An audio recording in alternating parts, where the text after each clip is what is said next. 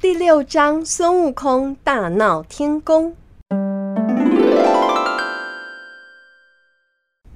托塔天王李靖和他的儿子三太子哪吒来到了花果山水帘洞的门口。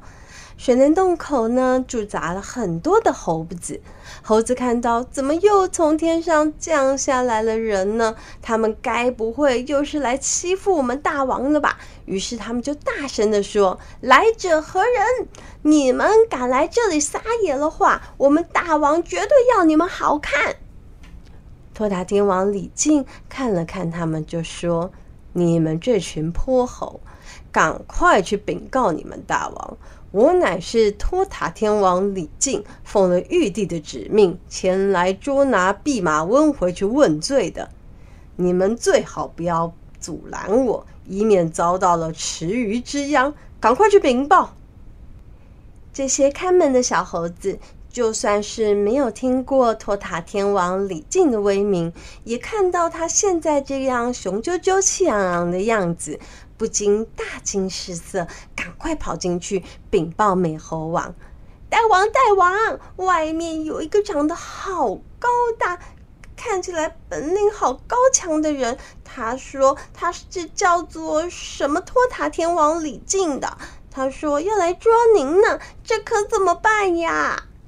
孙悟空听了，大声地说：“岂有此理！”我都已经不当官了，他们还来抓我做什么？赶快去把我的衣服拿来，我要出去会会他们。于是小猴子就赶快跑到里面，把孙悟空的黄金甲拿出来让他穿上。孙悟空全副武装的从水帘洞里出来，李靖父子看到孙悟空，也不禁感叹：哇！看起来他好像真的很有本事哦。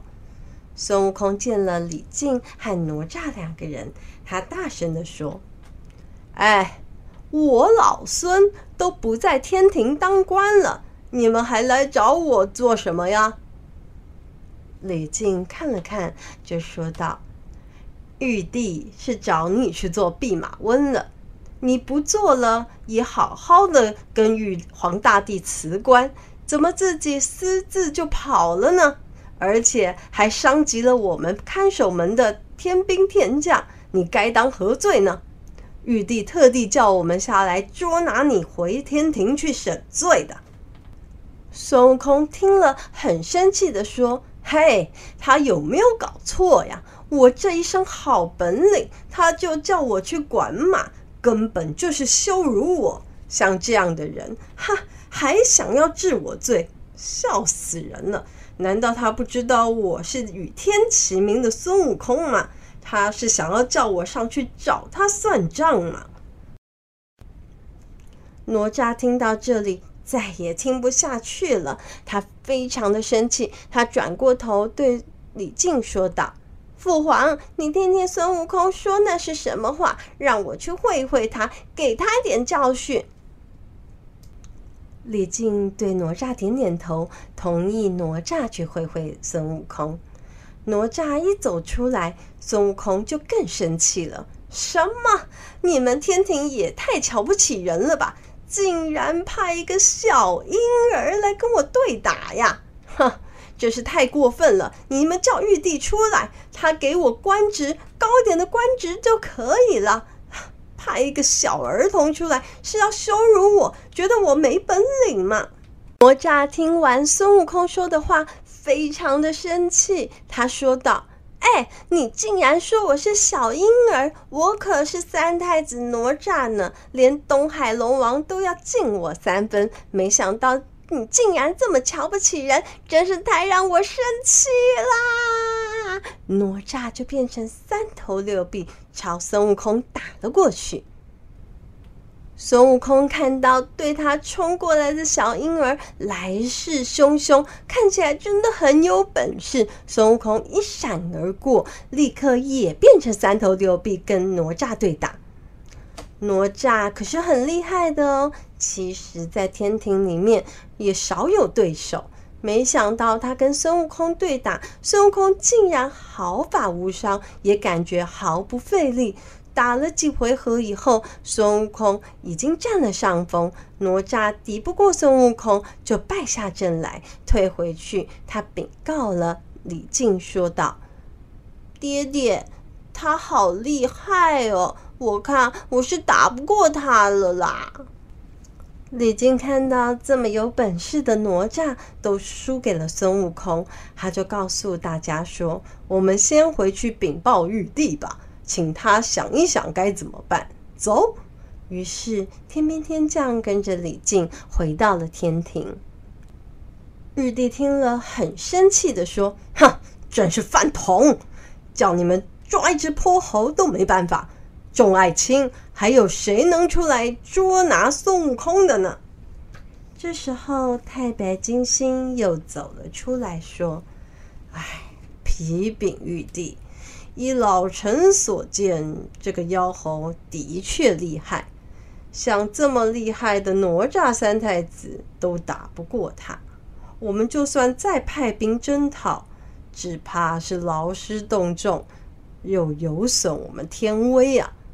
不如万岁，你就大发慈悲，就赏他一个齐天大圣座，反正他也是有名无实。空有官衔罢了。故事说到这里，小朋友对太白金星有什么感觉呢？是不是觉得他对于孙悟空的处理方法总是用敷衍了事，或者是用连哄带骗的方式？这样真的能解决事情吗？我们继续听下去吧。玉皇大帝听了太白金星的话，觉得也蛮有道理的。就再命令太白金星下凡去和孙悟空交涉。太白金星又出现在花果山水帘洞外，猴子们看到他都很生气地说：“哎呀，又来了上次那个老头啊！哦，他该不会又要骗我们大王去管马吧？太过分啦，太过分啦！我们才不会帮你去叫大王呢。”太白金星笑着说。哎，我今天可是带好消息来的，赶快去告诉你们大王吧！小猴子们听到是好消息，立刻就跑进水帘洞里去禀告孙悟空了。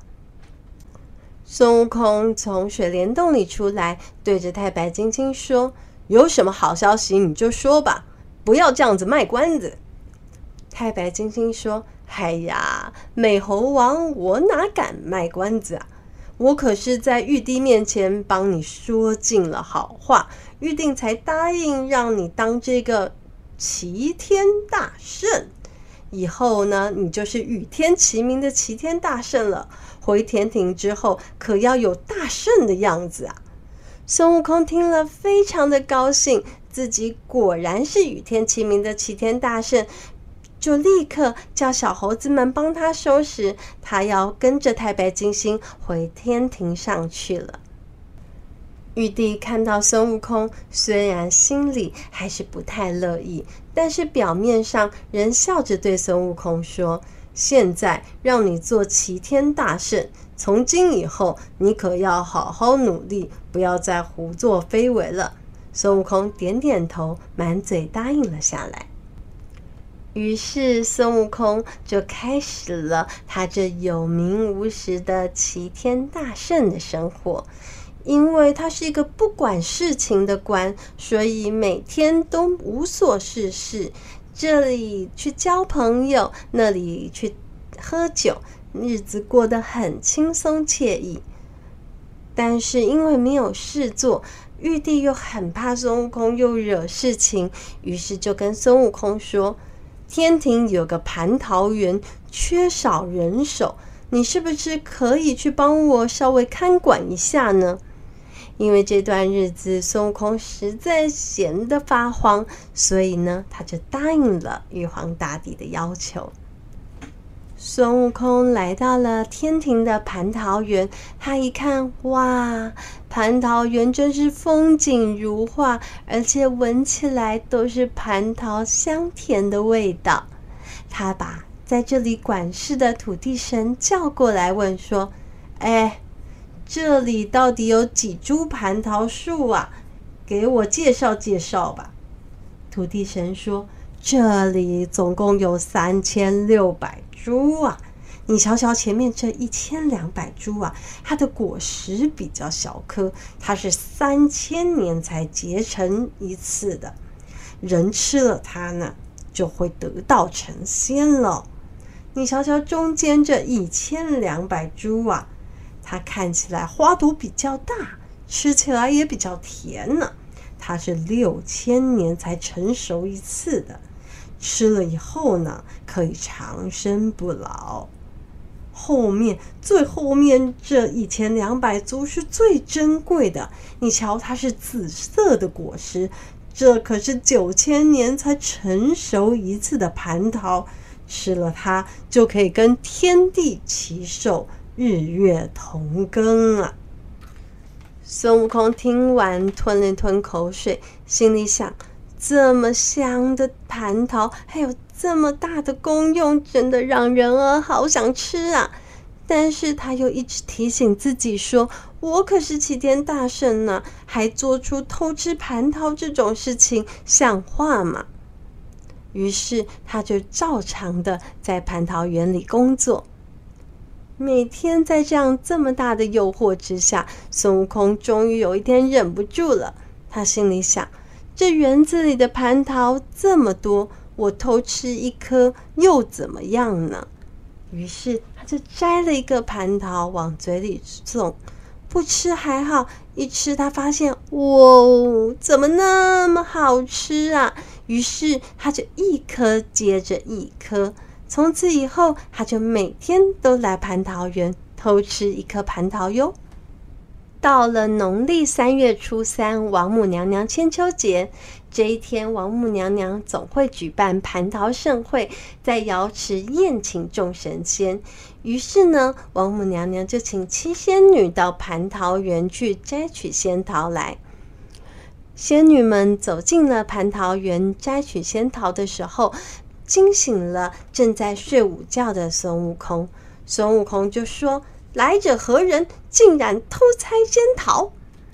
仙女们吓到了，都大声的说：“大圣息怒啊！我们是奉了王母娘娘的命令，才来这里摘仙桃，要宴请贵宾的蟠桃啦。”孙悟空听了以后就说道：“这贵宾里有我齐天大圣吗？”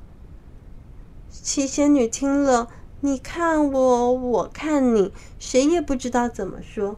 最小的仙女就走了出来，说：“这个我们也不知道，哎，请大圣原谅。”孙悟空听了，决定自己去调查清楚。于是呢，他使出了定身，把七仙女个个弄得半梦半醒，睡卧在蟠桃园里。孙悟空驾上筋斗云，要往瑶池去。在半路，他遇到了一个神明。那个神明光着脚丫，正在走路呢，而且嘴里还哼着歌。他唱道：“大仙，大仙，我是赤脚大神仙。”孙悟空心里想：“嗯，本来还不知道你是谁，你这么一唱，我就知道了。”原来你是赤脚大仙呐！不如我把他骗到一旁，自己扮成他去瞧一瞧好了。于是呢，他来到了赤脚大仙的面前，说：“哎，大仙呐，你是不是要去蟠桃盛会呀？”大仙听了，不疑有他的说：“没错，我就是要去瑶池的。你小兄弟，你是哪位呀？”孙悟空说：“你看我像哪位呀？”其实孙悟空的威名早就传遍了天界，所以赤脚大仙自然也知道他是齐天大圣孙悟空了。赤脚大仙就说道：“哎呀，我知道，你就是那个齐天大圣孙悟空是吧？”孙悟空笑道。哎，赤脚大仙，你还真的认识我呢！我真是太厉害、太有名了。这个，你知道蟠桃会改地方了吗？哎，赤脚大仙很疑惑的说道：“我不知道，没人通知我呀。”于是孙悟空就说：“你不知道今年要在通明殿举办典礼吗？你赶快过去吧，以免迟到了。”大仙听了不疑有诈，就立刻转弯到通明殿去了。孙悟空看他往通明殿去，就摇身一变，变成赤脚大仙，来到了瑶池圣地。瑶池布置得金碧辉煌，桌上又摆满了美食佳肴。孙悟空按捺不住，就大口吃肉，大口喝酒了起来。他吃饱喝足，又有点微醺，他就站了起身，迷迷糊糊的。走到了兜率宫，兜率宫是太上老君住的地方，现在正没有人在呢。孙悟空走进了太上老君的炼丹房，还是没有看到人。孙悟空非常的高兴，他想着，炼丹房炼的可都是仙丹呢。现在既然没有人在，我就赶快吃一粒吧。于是他倒出了葫芦里的金丹。它就像炒豆子一样，一颗接着一颗，全部都吃光光了。吃完最后一颗豆子，孙悟空心里知道自己已经闯下了大祸，他就决定离开天庭，回他的花果山去躲起来。孙悟空离开天庭之后，到了晚上，七仙女终于从定身咒中解脱出来，赶紧去找王母娘娘告状。另一方面，赤脚大仙和太上老君也到了凌霄宝殿去找玉帝告御状了。接下来，孙悟空会为自己的所作所为付出什么样的代价呢？还是太白金星又会出来把这件事情圆滑过去呢？想知道后面孙悟空究竟受到什么惩罚吗？不要忘记订阅我们的频道哦！卢卡斯妈妈说故事，我们下次见。